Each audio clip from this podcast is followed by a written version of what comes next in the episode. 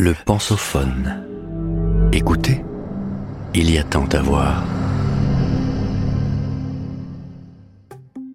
En matière de hasard, mieux vaut faire confiance aux mathématiques qu'à votre intuition.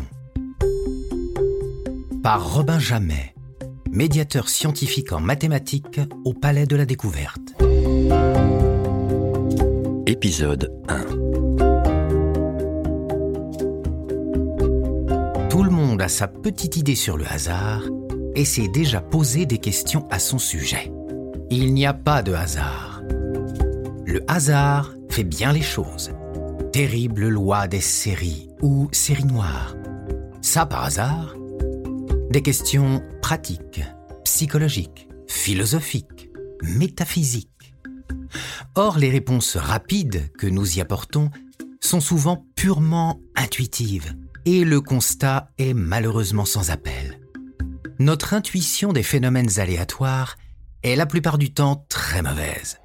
Les mathématiques n'ont pas réponse à tout, mais la connaissance de quelques idées fortes aide à se faire une idée plus rationnelle sur le sujet, à éviter la superstition et les manipulations, à aiguiser notre esprit critique. Bref, à faire de nous des citoyens et des humains un peu plus éclairés.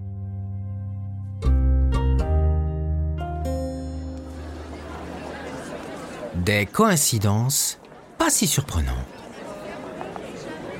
Ça par exemple, quelle coïncidence? Il est vrai que croiser notre voisin de palier lors de notre séjour touristique en Chine n'est pas banal. Mais réfléchissons un peu.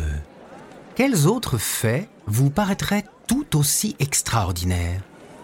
Et si vous aviez croisé votre idole au coin de la rue et si vous aviez repéré trois jours de suite la même personne en trois lieux différents Et si, et si? La liste des choses extraordinaires pouvant nous arriver est tellement longue que le plus incroyable serait qu'il ne nous arrive rien d'incroyable. Parmi ces phénomènes, les séries sont particulièrement remarquées. Jamais 203, un malheur n'arrive jamais seul. Peut-on donner un sens à ces dictons Avant d'aller chercher des explications aux séries, bonnes ou mauvaises, posons-nous juste la question à quoi ressemblerait une répartition parfaitement aléatoire d'événements? Précisons. Lorsqu'on lance une pièce, elle a une chance sur deux de tomber sur pile et une chance sur deux de tomber sur face.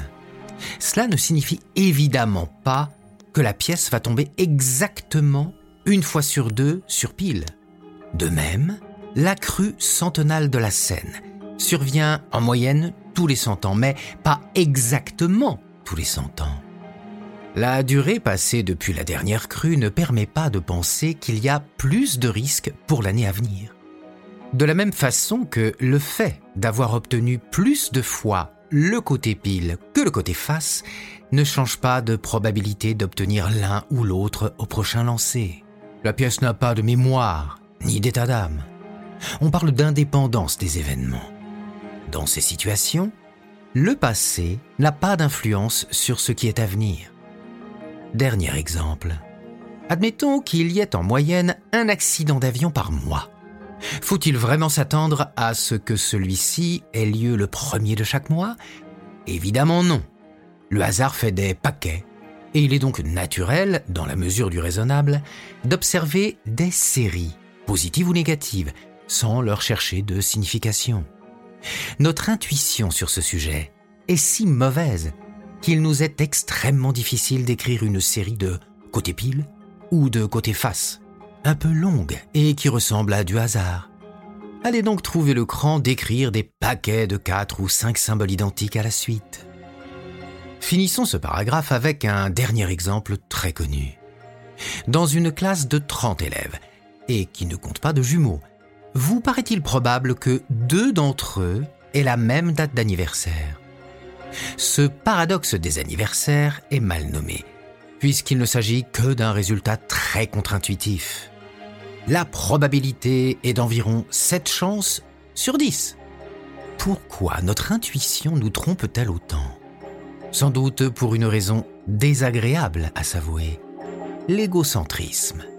La question qui intéresse en effet chacun d'entre nous se tourne ainsi. Quelle est la probabilité que quelqu'un ait la même date d'anniversaire que moi? Probabilité effectivement assez faible dans un groupe de 30. Mais si l'on pense à toutes les paires de personnes que l'on peut former dans ce groupe, le résultat est beaucoup moins choquant.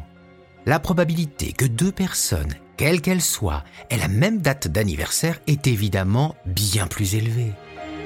Le calcul de la probabilité que toutes les dates d'anniversaire soient différentes est assez simple. Faisons entrer les personnes une à une dans une pièce. La deuxième personne qui entre n'a plus que 364 dates disponibles pour ne pas avoir la même date d'anniversaire que la première. Une probabilité de 364 sur 365, donc, d'avoir une date différente. Oublions les années bissextiles qui compliquent le raisonnement sans changer grandement le résultat. La troisième personne n'a plus que 363 dates disponibles. La probabilité passe donc à 364 fois 363 sur 365 fois 365 de n'avoir aucun anniversaire en commun. Et ainsi de suite.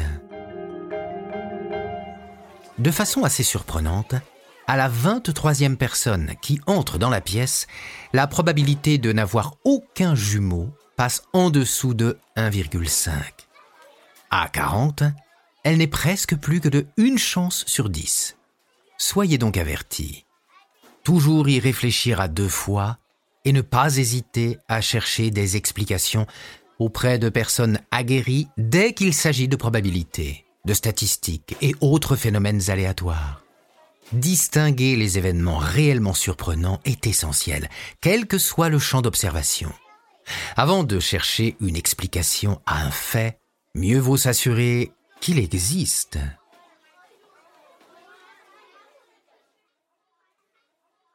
Vous venez d'écouter le premier épisode de cette série.